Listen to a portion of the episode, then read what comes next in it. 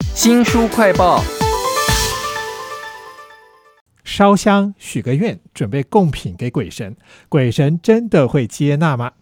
有的人呢，他的愿望很大，所以提供的贡品呢也与众不同。我们要为您介绍日本上百种很奇特的奉纳，看看人心的愿望到底有多大、多强烈、多执着呢？为您介绍这本书，叫做《奉纳百景》。奇招百出，向神祈愿，请到的是践行出版社的编辑张婉华。婉华你好，主持人好，各位听众大家好。我们人呢喜欢什么，都会觉得神可能也喜欢啊。所以呢，贡品或奉纳都以食物或饮料居多。但这本书呢，就有很多难以想象，跟愿望实在很难搭在一起的奉纳品。例如说，在屋檐下挂着一堆女人的长头发，这是要跟鬼神求什么呢？在日本的宗教里头，很久以前一直就有活人献祭的这样的传统。那可是到现在，当然就不太可能用活人直接来献祭，所以呢，他就会改用身上的一些部分来代表当事者本人。女人的头发其实向来就被视为具有魔力，所以 其实像在京都的东本院寺，那个时候因为要重建寺院。麻绳的张力不够，于是就有女子就奉献自己的长发，让四方编成麻绳来重建那个寺院。所以它其实就已经是一个很重要的传说跟景点。然后在东北地方呢，也有献出自己的头发，然后希望神明在丈夫遭遇海难的时候可以伸出援手。哇！那像。大分县国东半岛，也就是作者特别介绍的这个地方，它这里的长发呢，短则五十公分，最长有接近到一公尺。对，哇，原来即使是头发，都还有很多不同的奉纳的理由啊！我还看到的是楼梯，到底是什么原因呢？会放这种东西祭品，到底要跟鬼神求什么啊？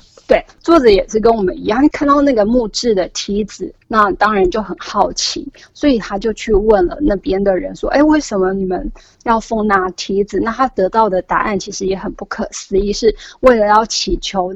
让小孩子不要再继续尿床了。嗯，对，那到底这个是怎么起源的呢？作者也帮我们找到了解答。他就说：“哎，以前在那个京都那个比瑞山呢，有一个修行的小和尚，因为他每晚尿床，就就被师兄逐出师门。那后来那个小和尚不幸就去世了，他就在他师兄的梦中显灵说。”我现在不在人世了，可是我希望能够保佑小孩，不要让他们再为尿床所苦。所以后来师兄去到那个小和尚出生的地点，就发现那上面有一尊地藏，所以他就开始祭祀那个地藏。只是那个地藏是放在比较高的地方，所以他必须要借由梯子爬上去。那其他人都仿效他，小孩子，比方说他九岁的话，奉那梯子的那个梯数。就是会有九根，那如果他十五岁的话，那就会有十五根。希望十五岁不要再尿床了。这本书好有趣哦，奉纳白景，让我们了解日本人在贡品或者是奉纳会想到要放什么东西啊。作者对于那种一般在神社里头出现的那种什么香火啦或者大钟一点都没兴趣，他找到的东西都是我们想象不到的东西哦。刚刚那个是头发梯子。我还看到的是天花板挂了很多旧衣服，或者是旧的门牌都放这里了。这些都代表着活着的人啊，对死者的一种想象。其实我觉得最后还是安慰活人吧。在书里面，奉纳白景还有一种是有一点像恐怖电影一样的，就是很多很多小小的地藏菩萨。身上穿着娃娃的衣服全部堆在一起哦。那我看书上里头还有很多场景是很有画面的，例如说那个作者他看到了一个祠堂，贴满了小小的白色的纸条，上面还写字，哎，这是什么咒怨吗？因为作者也看到这个纸条，然后如果是远看只能看到白色的，然后贴了整个祠堂随风飘扬的那种景象，就其实也激发了他的好奇心。其实上面呃所写的那个文字啊，就是供养去世者的方式，所以上面会写那个往生者的法名。他们可能会在头七或者是四十九天之内，到他们住家附近的不动明王处，就是打招呼的意思，就说啊，他们在前往另外一个世界的路上啊，希望不动明王能够好好的照顾他们。明明是一些非常 local 的哈，可能千奇百怪的奉纳的仪式，但这个作者他把它挖出来以后就好有趣，而且还会写那个历史渊源啊，写的好像是那个旅游日记一样，非常轻松。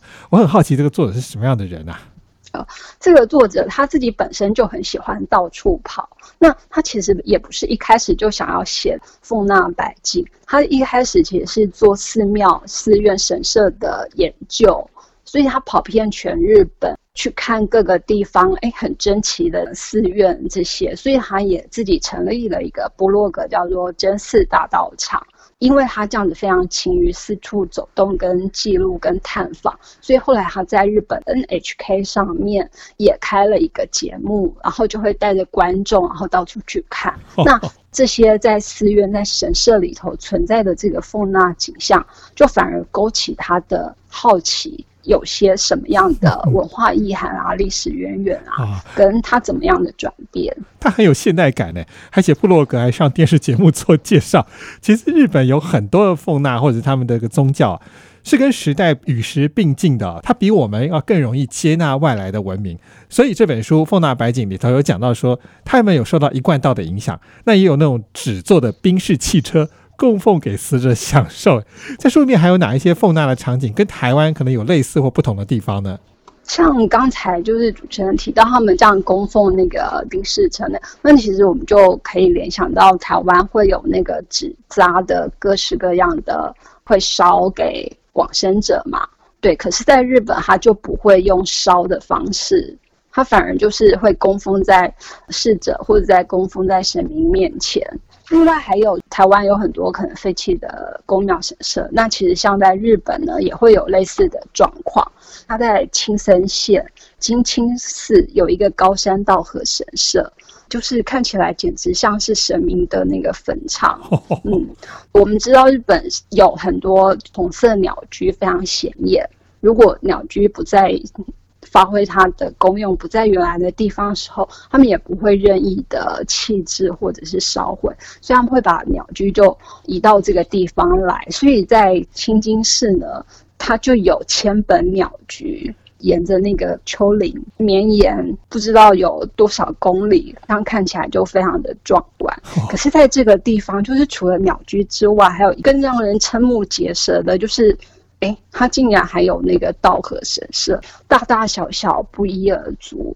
稻荷神是保佑农作丰收的，可是现在日本务农的人都已经减少了，所以大家对于稻荷神的祭拜，可能就也不像以前那样子祭拜他。那或者是人口外移，所以其实这些没有人在祭祀的神社什么的。他们就会全部都以集中到这里来，所以这里就变成寺庙的坟场吧。这里的现象跟台湾其实也有些许的近似。在这本《凤纳白景》里头有一张照片啊，这个作者也特别描写了说，一大堆的那个狐狸雕像，他看着你的时候，其实是会有点可怕的，非常有趣的一本书啊。那其实这本《凤纳白景》里头还有很多我们想象不到的各种日本传统的祭典，超大的男性生殖器官形象，这本书也有。但是呢，不管是数量多或体积大都不稀奇，它有的是造型取胜啊。例如说，有的男性生殖性器官是被人家钉上铁钉的，你可以猜猜看在干嘛呢？